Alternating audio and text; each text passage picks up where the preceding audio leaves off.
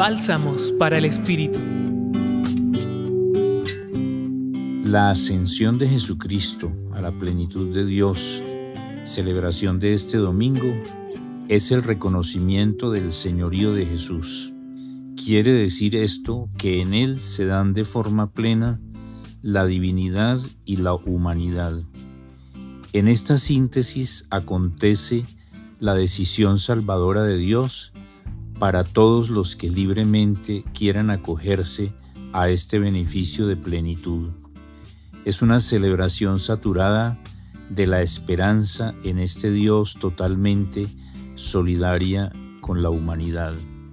Lo que refiere el Evangelio de Lucas de este domingo no es un relato histórico en sentido estricto, sino el testimonio creyente de esta definitiva realidad de salvación.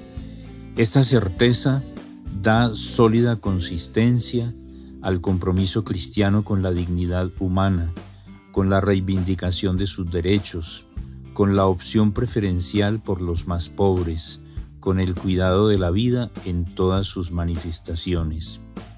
Cuando decimos que Jesús es el Señor, estamos reconociendo que en Él el Padre Dios ha acontecido revelándonos al mismo tiempo lo más pleno y definitivo de su divinidad y de nuestra humanidad, entendiéndose que ésta queda inserta en aquella gracias a la mediación salvadora de Jesús. El gran interés de Dios que aquí se evidencia está dirigido a todos los seres humanos.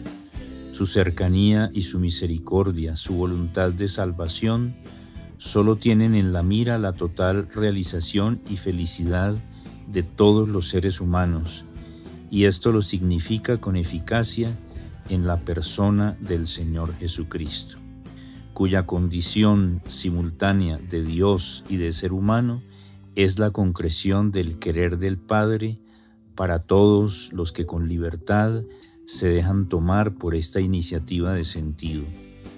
De esta universalidad, se desprende la condición misionera de la Iglesia, el envío a comunicar la buena noticia, a restaurar al ser humano caído por el pecado y por la injusticia, pero siempre con clamor de dignidad y esperanza de salvación.